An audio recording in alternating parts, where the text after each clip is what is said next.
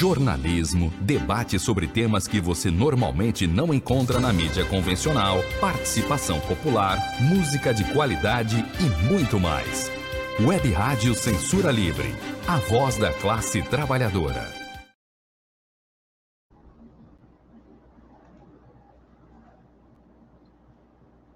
Olá, eu sou Antônio Figueiredo e essa é a Web Rádio Censura Livre, neste janeiro de 2024, dia 10,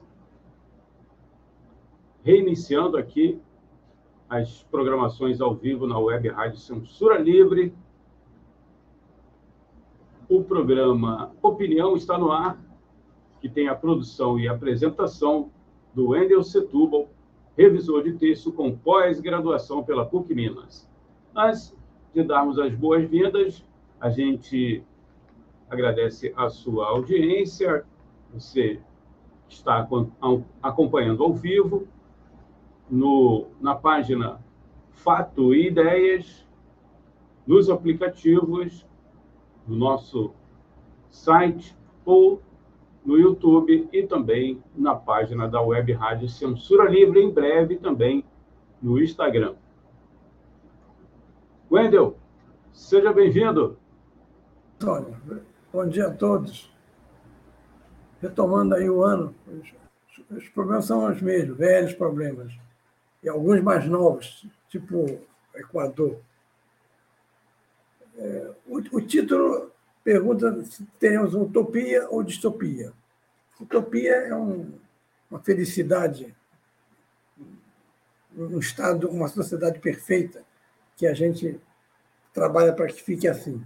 A distopia é o, oposto.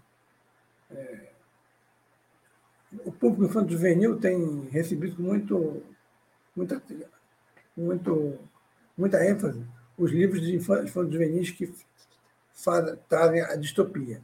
Em geral, é, as mulheres são subjugadas, não têm direito a nada. É, é o caso da autora para adulto Margaret Atwood, com a, a, de Aya. É, mas lá também há autores de fontes juvenis que tratam da distopia, um certo pessimismo em relação ao futuro. No caso do, do, do que nos ocupa, é, vamos querer discutir é, em que pé está o mundo hoje.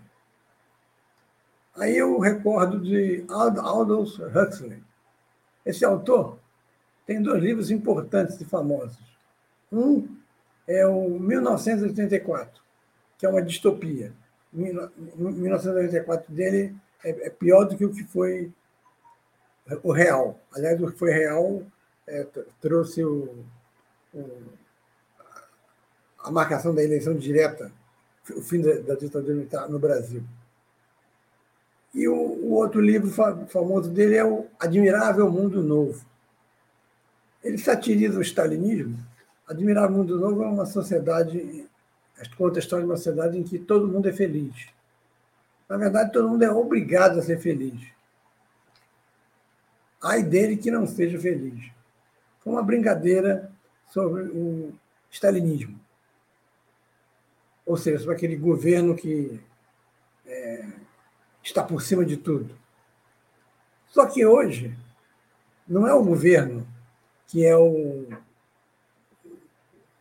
o grande chefe, o grande mal. É o capital financeiro internacional.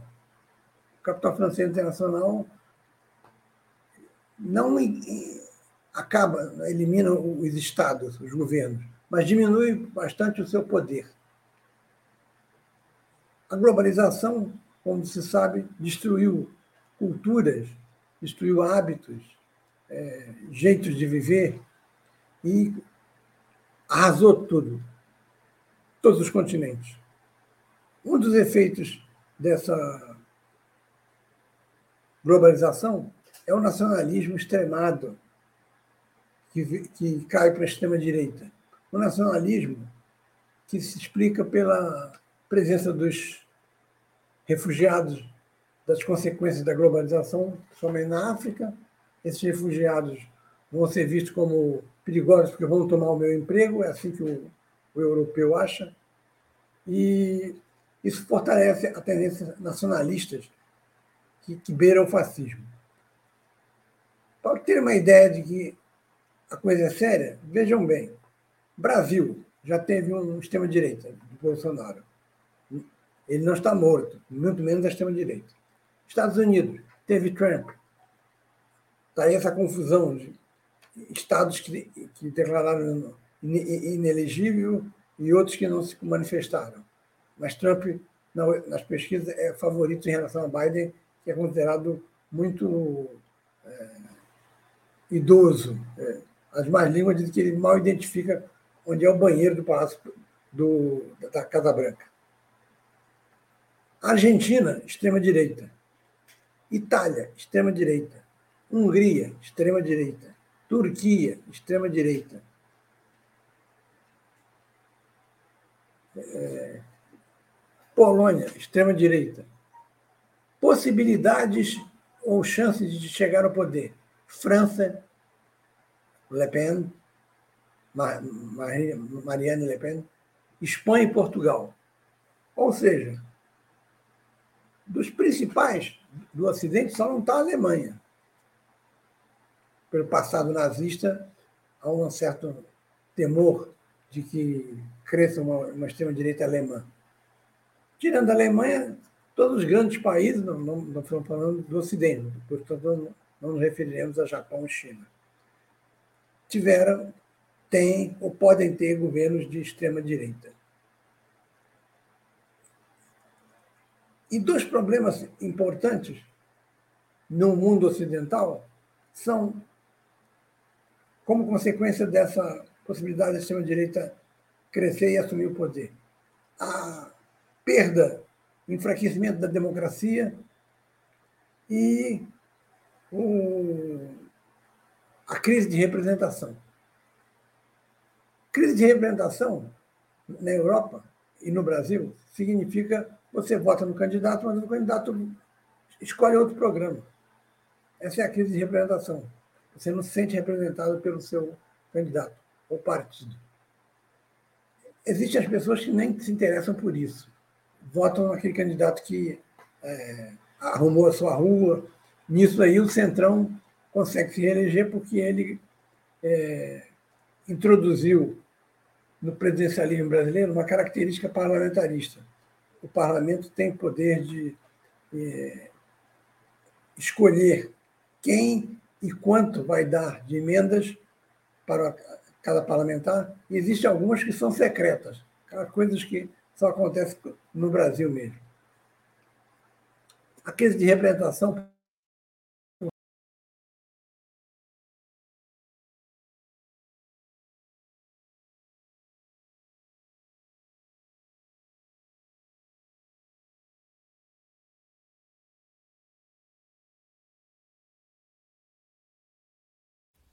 Para manter o projeto da Web Rádio Censura Livre de uma mídia alternativa, buscamos apoio financeiro mensal ou doações regulares dos ouvintes, de amigos e parceiros, já que não recebemos recursos de grandes empresas, políticos ou partidos. Seja um apoiador regular e ouça o agradecimento no ar durante as edições dos nossos programas. Sua ajuda é muito importante para nós. Enviamos prestação de contas mensal aos nossos apoiadores.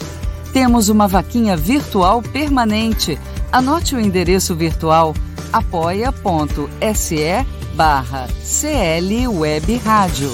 apoia.se barra CL Web Rádio. Saiba mais sobre a emissora no WhatsApp 21 96553 8908. Web Rádio Censura Livre. A voz da classe trabalhadora.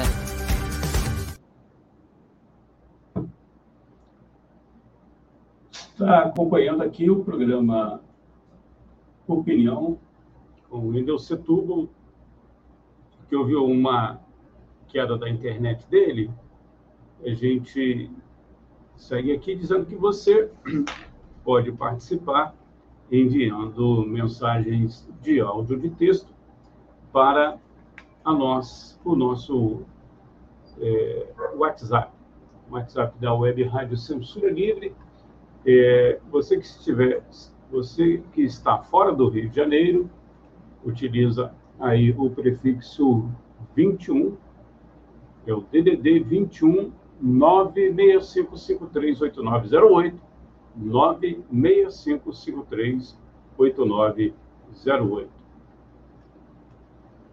Você também pode enviar mensagens é, para o Wendel Setúbal, né, aqui no e-mail dele, wstblss.gmail.com. Vou repetir para você fazer contato diretamente com o Wendel Setúbal, wstblss.gmail.com. Estamos aí aguardando o retorno dele. Enquanto isso, a gente vai aqui é, transmitir as mídias e você pode também participar na Web Rádio Censura Livre. Já já a gente volta. Acompanhe a programação da Web Rádio Censura Livre no site www.clwebradio.com, no aplicativo exclusivo para ouvir rádio no celular, tablet e Smart TV. A emissora também está no Rádiosnet, um dos maiores aplicativos para esta finalidade, na nossa página no Facebook e no canal da emissora no YouTube. Acesse o nosso canal escrevendo youtube.com barra C barra Censura Livre. Tudo junto. Inscreva-se no canal e acione o sininho para receber as notificações de novos vídeos. Web Rádio Censura Livre. A voz da classe trabalhadora.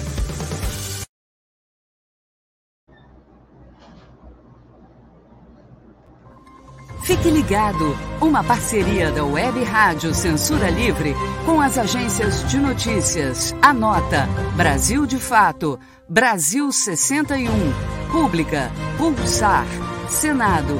E as rádios 2, Nacional e Web. Jornalismo, debate sobre temas que você normalmente não encontra na mídia convencional, participação popular, música de qualidade e muito mais. Web Rádio Censura Livre, a voz da classe trabalhadora.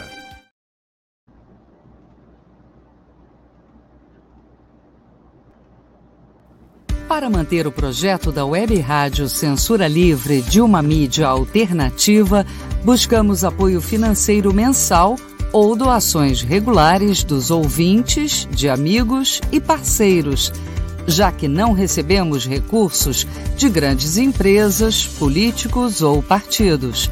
Seja um apoiador regular e ouça o agradecimento no ar durante as edições dos nossos programas. Sua ajuda é muito importante para nós. Enviamos prestação de contas mensal aos nossos apoiadores temos uma vaquinha virtual permanente. Anote o endereço virtual apoia.se barra clwebradio apoia.se barra clwebradio Saiba mais sobre a emissora no WhatsApp 21 96553 8908. Web Rádio Censura Livre, a voz da classe trabalhadora saiu do ar. Saiu do ar. caiu, caiu a, a internet caiu ali.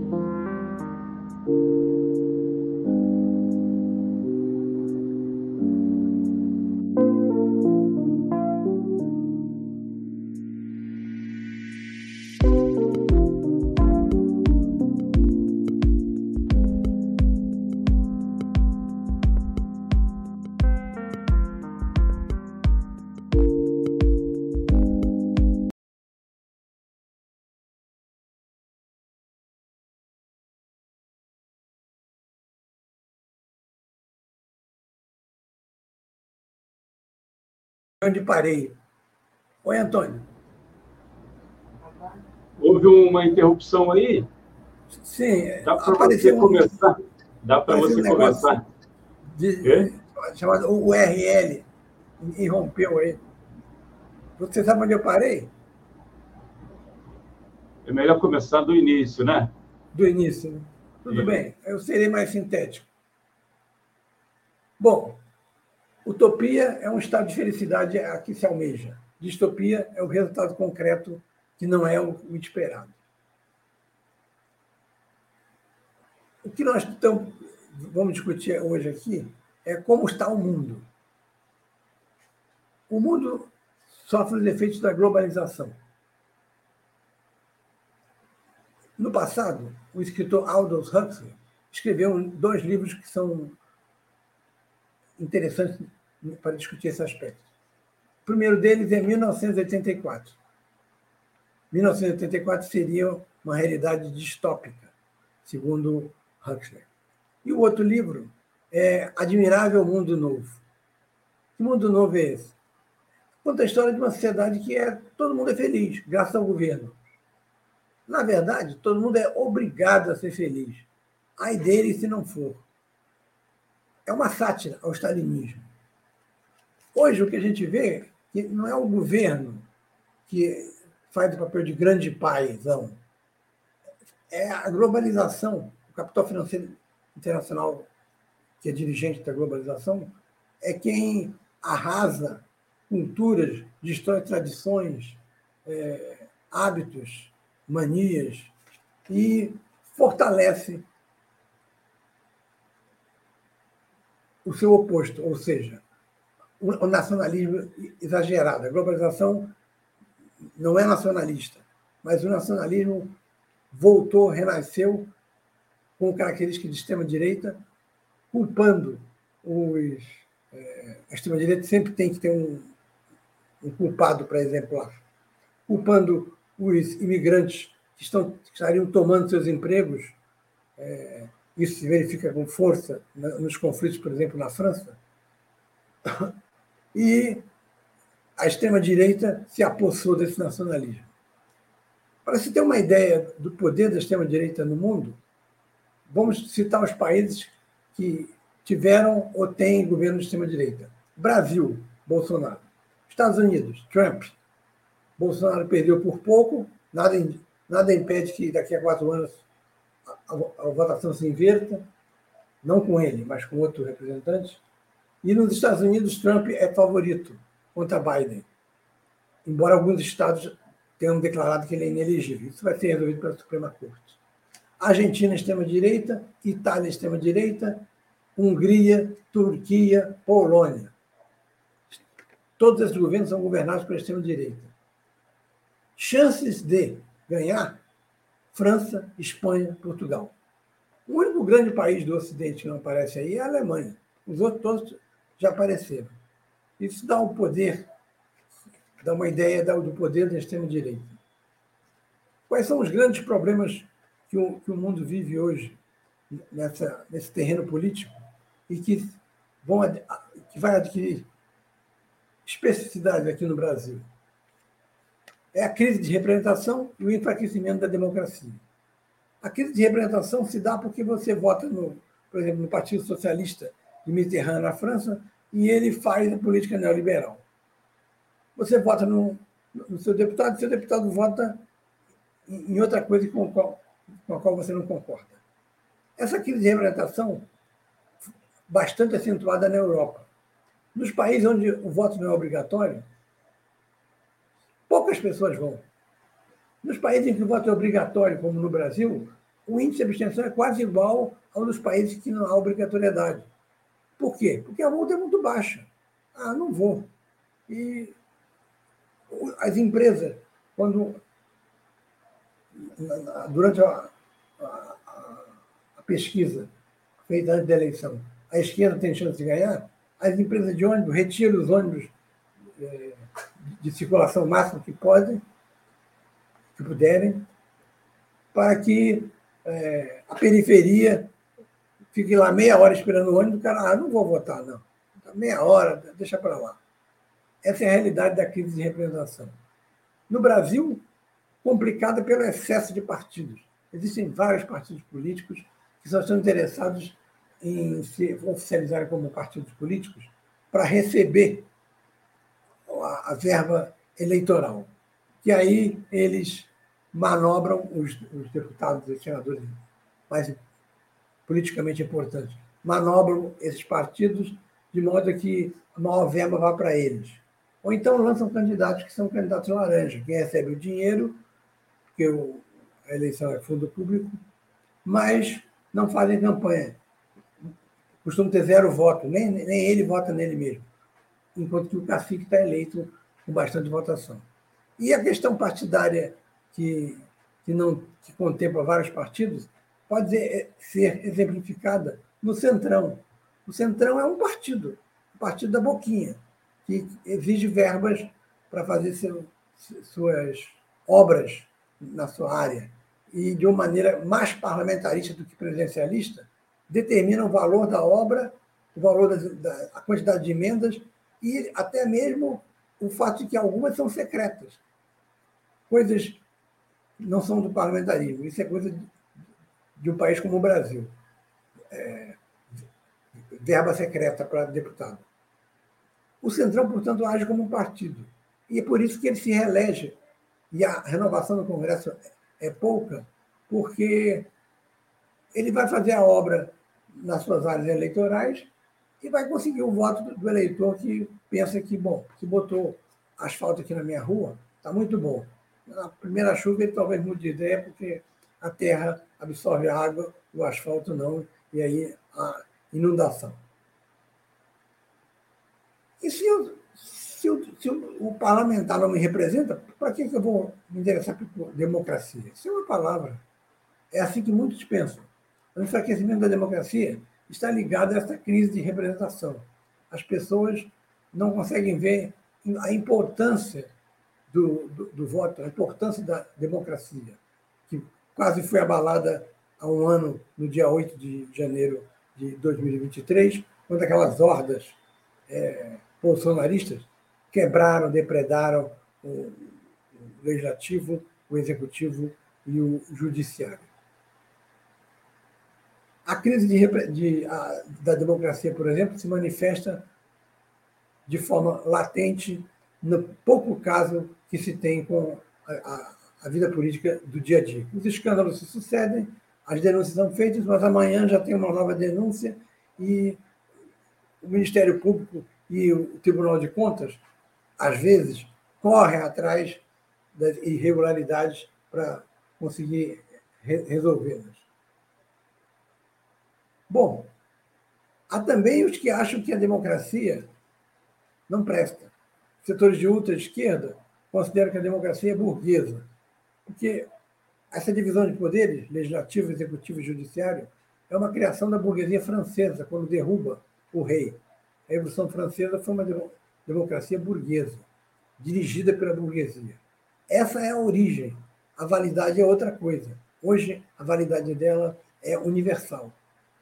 Lógico que nós não queremos que a democracia seja de você, de dois em dois anos, votar, às vezes não sabe nem quem votou, e embora para casa. Nós, da esquerda, defendemos uma democracia participativa, direta. O que seria isso? Você aferir a opinião da, das pessoas pela internet, que é fácil, é rápido. Ou você utilizar de plebiscitos para ratificar algo decidido ou retificar. Isso foi feito no Chile. A esquerda fez uma constituição para substituir a, a de Pinochet, belíssima, com avanços para as mulheres, para minorias tipo LGBT, uma constituição de esquerda, porque a maioria dos parlamentares foi eleita pela, quando o eleitorado estava pela esquerda. Quando foi apresentada à população, foi rejeitada por mais de 70%. O setor conservador é, foi manobrado pela direita, mas, independentemente da manobra, ele sabe que, por exemplo, é, a gente sabe que conservadores não aceitam o aborto. Então, essa discussão que o movimento de mulheres trava, eles não, não, não travam porque discutem que, desde o início da concepção, há vida. E se a vida não pode ser assassinada? Essa é uma discussão complicada que a gente vai ter. E um outro elemento de democracia direta, que o PT, principalmente do Rio Grande do Sul, de Olívio Dutra, tentou, foi ah, o orçamento participativo. Significa você fazer uma reunião por bairros ou distritos e ver quais são as demandas que a população tem para aquele lugar. Você não vai lá para. Eu, eu, eu acho que ali precisa de um posto de saúde. Se ele disser, não, aqui precisa de uma escola primeiro, você acata. Democracia, o orçamento participativo é um, uma criação do PT no, no, tempo que o PT tinha uma, uma postura classista e revolucionária, mas hoje foi abandonado pelo, pelo, pela maioria dos administradores que são do PT. Vide Maricá, onde o Quaquá fez lá umas obras de luxo, é, botou tarifa zero, que não é nunca foi, eu explico no, em outros programas, o, ideal do movimento de, tarifa zero, é, que, foi criado em São Paulo e que foi teorizado por, por, pelo secretário da Irondina, José Gregório. Orçamento participativo virou uma palavra que o PT usa na campanha, mas abandona. Alguma dúvida se Dimas vai fazer um orçamento participativo? Eu acho difícil, caso ele ganhe a eleição. É óbvio, prefiro Dimas, embora vote no, no professor Josemar, ao candidato da direita, seja ele quem for. E você tem como resquício do que o sociólogo Sérgio Abranches, marido da Miriam Leitão, é, chamou, usou um termo sociológico para se referir, a essa mistura de parlamentarismo e presidencialismo no Brasil. Por quê? Já, já disse aqui e repito. A Constituinte foi feita visando ao parlamentarismo. Quando chegou ao ponto de definir qual o sistema de governo, Lula pela esquerda, Antônio Carlos Magalhães pela direita e Brizola foram contra o parlamentarismo. Mobilizaram suas bases, o presidencialismo ganhou disparado. O povo tem uma intuição de que se eles lá, a gente elegendo, fazem o que bem entendem, imagina se, se eles é que forem eleger o presidente, que no parlamentarismo se chama primeiro-ministro. O parlamentarismo só existe ele, ele vem de uma tradição de, é, reinado na Inglaterra, um grande país, e nos países é, da Europa em que havia rei. Foram destronados e instaurou-se o parlamentarismo. Afirma-se que o presidencialismo seria muito personalista. É, mas para o povo brasileiro, se vingar um dia o parlamentarismo, deu chance de participar ativamente um indivíduo medíocre como Bolsonaro ficou 28 anos como deputado e se elegeu sempre, você imagina o que não vai acontecer se o regime for parlamentarista. Ele vai indicar o, o, o primeiro-ministro, no mínimo. Então, essa mistura de presidencialismo e parlamentarismo, ela é nefasta. Ela tem que ser resolvida. Só que para isso você precisa de correlação de forças. Porque para a direita está tá ótimo. O PL se alia ao Centrão, aprova as propostas que o Centrão quer, dá, dá quórum ao Centrão, e o Centrão faz alguma coisa em troca. O Lula faz alguma coisa em troca ao, ao, ao Centrão, pede alguma coisa. O, a extrema-direita, que é o PL de Bolsonaro, também faz. Por exemplo, apresentar uma emenda no Congresso, que provavelmente, se for apoiada pelo Centrão, vai passar, que é de anistiar a todos os que fizeram parte dos atos de 8 de janeiro de 2023. Quando algum partido de oposição levar o caso para o judiciário, é lógico que o Supremo vai dizer, não, isso está. O Poder Legislativo não tem poder de sobrepor o judiciário, porque quem está julgando é o judiciário. Então, ela seria derrubada. Agora, existe uma briga mais recente que o Jornal Nacional tem dado uma cobertura de uns três ou quatro minutos todo dia, o Congresso votou uma lei aumentando os setores que não pagarem impostos para gerar mais emprego. É o que se chama de desoneração da folha.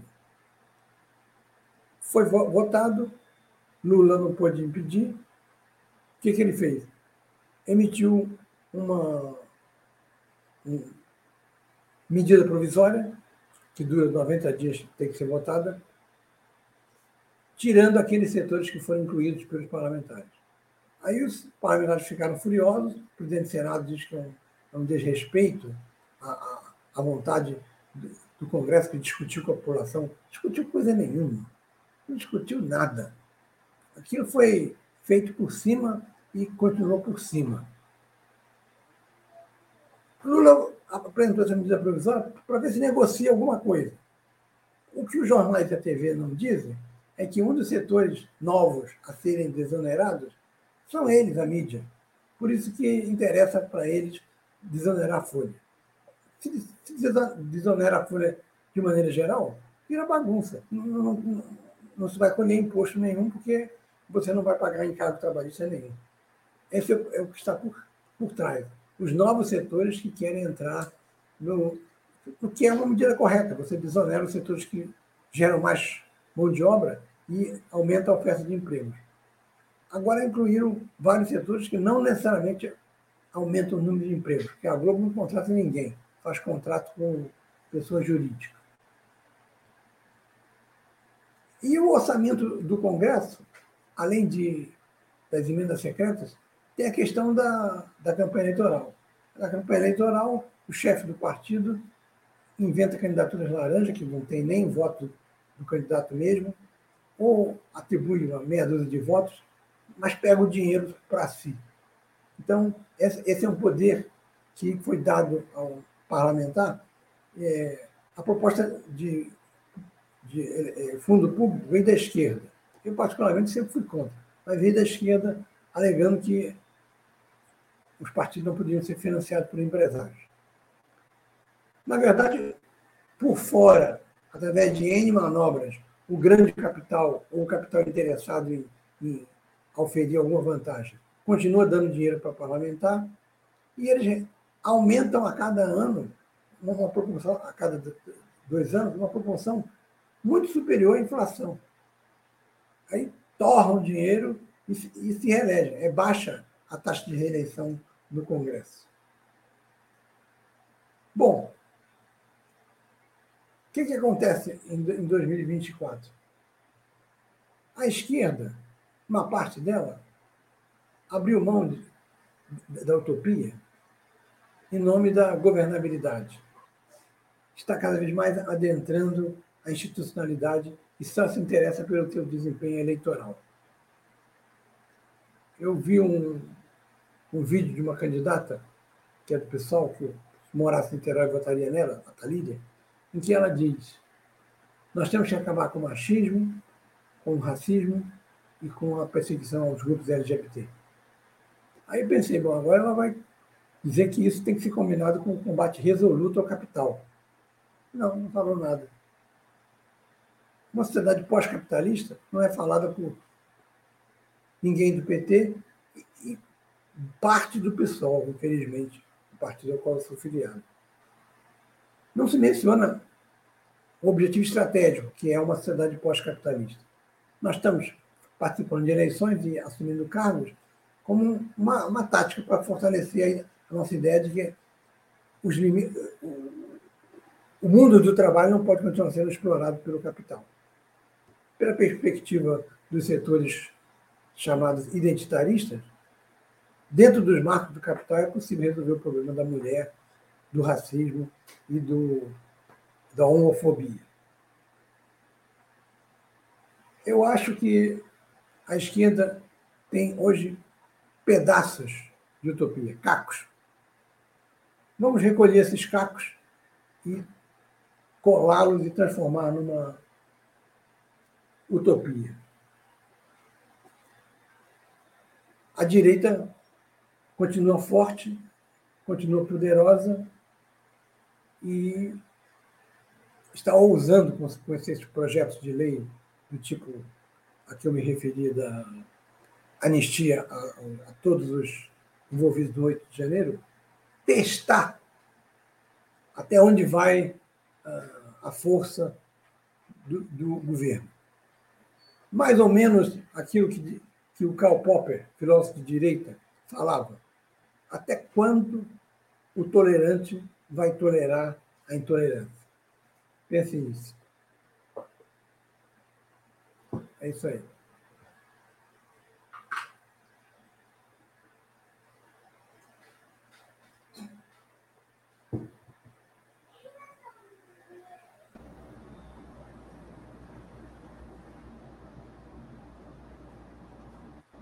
Sim, Antônio. Está me ouvindo? Ba baixinho. É, estou te ouvindo bem. Wendel, é, a gente teve aquele probleminha lá no início, aí já adiantamos o nosso intervalo, né? Colocando aí é, as informações para você que deseja apoiar esse projeto da Web Rádio Censura Livre, de uma mídia alternativa.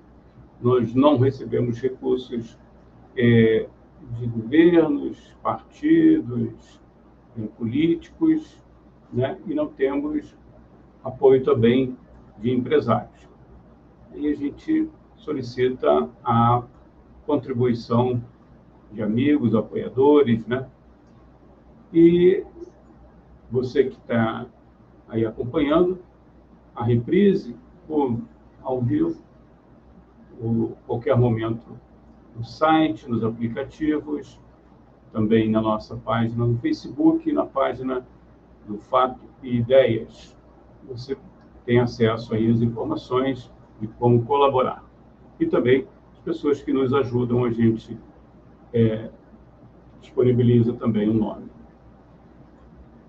Wendel, é, temos aqui uma data importante, sábado, dia 13 de janeiro, o Opinião completa três anos né, aqui na Web Rádio Censura Livre.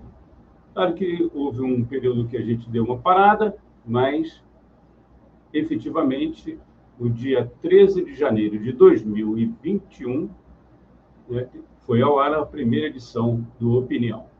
A gente está ajustando, temos aí para estrear uma vinheta do Wendel, que ele merece, e fique ligado aí que tem bastante novidade também, não só no programa, né?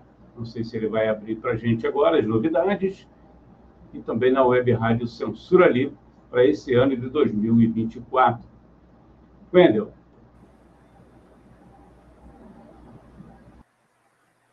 Bem, eu, eu queria falar um pouco do. A mídia fez um oba-oba em relação ao falecimento de Zagallo. É, ninguém na mídia, ninguém, eu esperava que alguém se manifestasse sobre isso, mas ninguém se manifestou sobre o, a, a, o servilismo de Zagallo ante a ditadura Médici. A ditadura Médici matou mais de 300 pessoas que resistiam ao regime ditatorial. E, em troca, quando o Médici diz que gostaria de ver Dari na seleção, era o centroavante do Atlético Mineiro, apelidado da, da Maravilha, João Saldanha falou, é, o presidente escolhe seu ministério, eu escolho a minha, a, a minha seleção. Saldanha foi demitido. Zagallo nunca deu uma palavra de agradecimento ao fato que a estrutura daquele time de 70, considerado o melhor da história, teve o dedo de, de, de Saldanha. Dos 11 que jogavam com Saldanha, oito é, fizeram parte da seleção de Zagallo. Zagallo só mexeu no goleiro, convocando o Félix do Fluminense, enquanto que Zagallo, enquanto que Saldanha convocava Leão, muito melhor. Zagallo convocou Piazza para a quarta zaga, que era um jogador do Cruzeiro no lugar de Joel, que Saldanha faria também, porque Joel foi encontrado dormindo, alcoolizado, no carro em frente a uma boate, um jogador completamente lumpen. E aí sim, uma criação de Zagallo. Ele botou Rivelino como falso ponta esquerda, recuando, fazendo o famoso 4-3-3. Ainda sobre esse 433, tem uma história. É, o, o Zagallo diz que foi o primeiro a, a recuar e o primeiro a fazer o 433. Mentira. Em 47, o José Laurênio de Mello, que era um brasileiro pernambucano, que foi ligado a Miguel Arraes, que é o Partido Comunista, era o locutor da BBC de Londres. Passou o Zezé Moreira, que é um técnico brasileiro muito respeitado, o irmão dele foi técnico campeão da seleção 62, Raí Moré. O Zezé Moreira foi dar uma entrevista para o José Laurênio. E ele falou: Eu vou aplicar no Fluminense um 4-3-3. Qual foi a diferença do 4-3-3 do Fluminense, que foi campeão em 1950 com esse esquema? Ele recuou o camisa 10, que era o Tele, que virou técnico da, da, seleção. Recuou o camisa 10, enquanto que Zagallo era camisa 11. Ora, o camisa 11, nessa época, jogava na frente. Do Fluminense chamava-se Escurinho. O camisa 10, não, ele é o, é o atacante que, que vem com a bola é, dominada para a área. O centroavante joga de costas para o gol. Então, ninguém percebeu que o Tele era o 4-3-3, porque o Tele marcava, mas quando ele partia com a bola dominada, ele era um meia esquerda tipo que foi consagrado depois com o seu número de Pelé. Zagallo é, mentiu nisso também.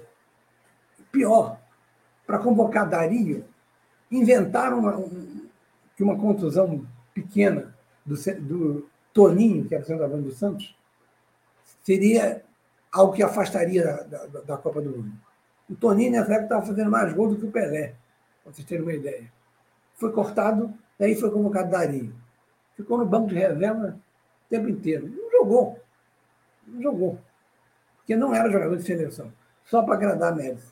Então, esse, essa faceta do Zagallo, de ser servil à ditadura militar, é, que mandou como seu representante Carlos Alberto Parreira, que, veio do meio militar, fizeram uma dupla, isso daí é, empana um pouco o brilho de Zagallo. Zagallo foi importante como técnico, foi importante como jogador, não quero tirar o, o papel dele como técnico da seleção brasileira em 70, mas relativizando as coisas, João Saldanha teve um papel que Zagallo não teve a hombridade de indicar que eu devo algumas coisas a esse cara. Porque o Saldanha era do Partido, era do partido Comunista e a ditadura estava com medo que, se o Brasil ganhasse a Copa, Saldanha iria é, ter voz para enfrentar a ditadura, que foi, nesse aspecto, matou mais de 300.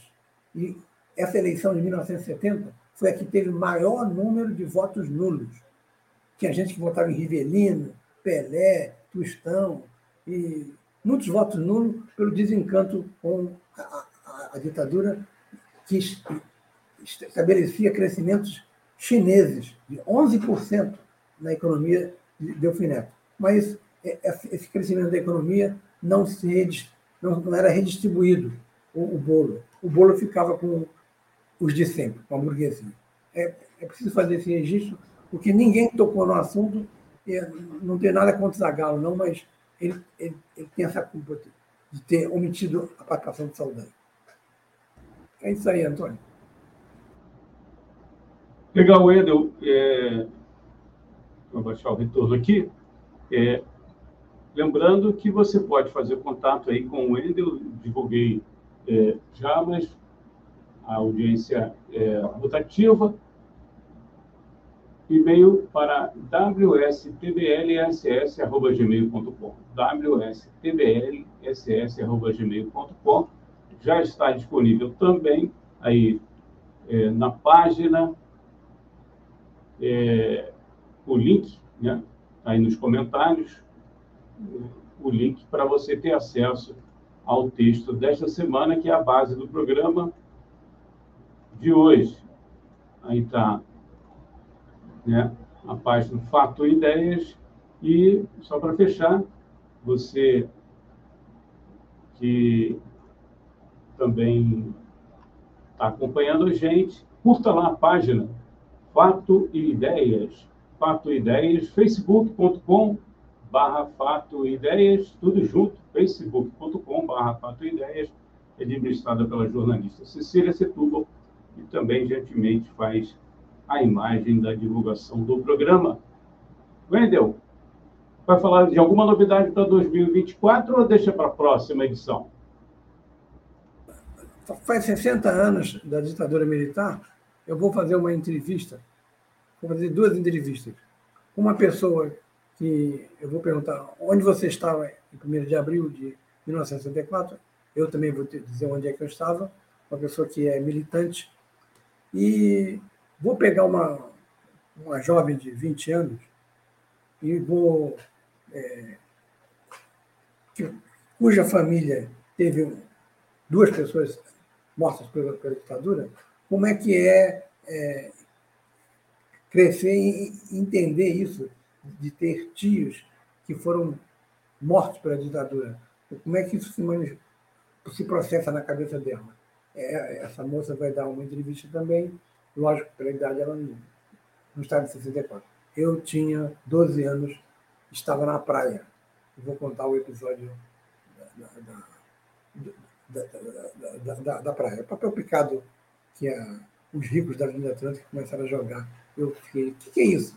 E aí a pessoa me explicou que era tomado do poder pelos militares. Esse é, é, é, vai ser colocado em abril, porque a ditadura diz que se chama Revolução de Março. Não foi março. Março, as tropas saíram de Minas. João Goulart viaja para o Rio Grande do Sul.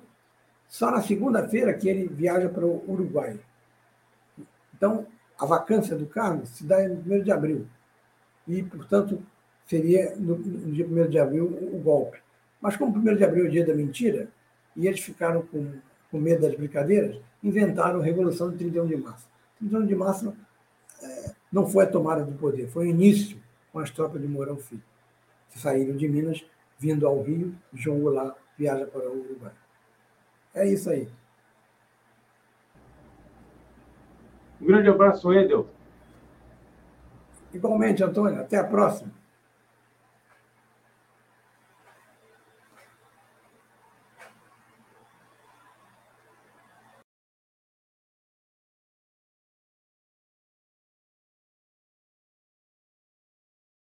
Jornalismo, debate sobre temas que você normalmente não encontra na mídia convencional, participação popular, música de qualidade e muito mais. Web Rádio Censura Livre, a voz da classe trabalhadora.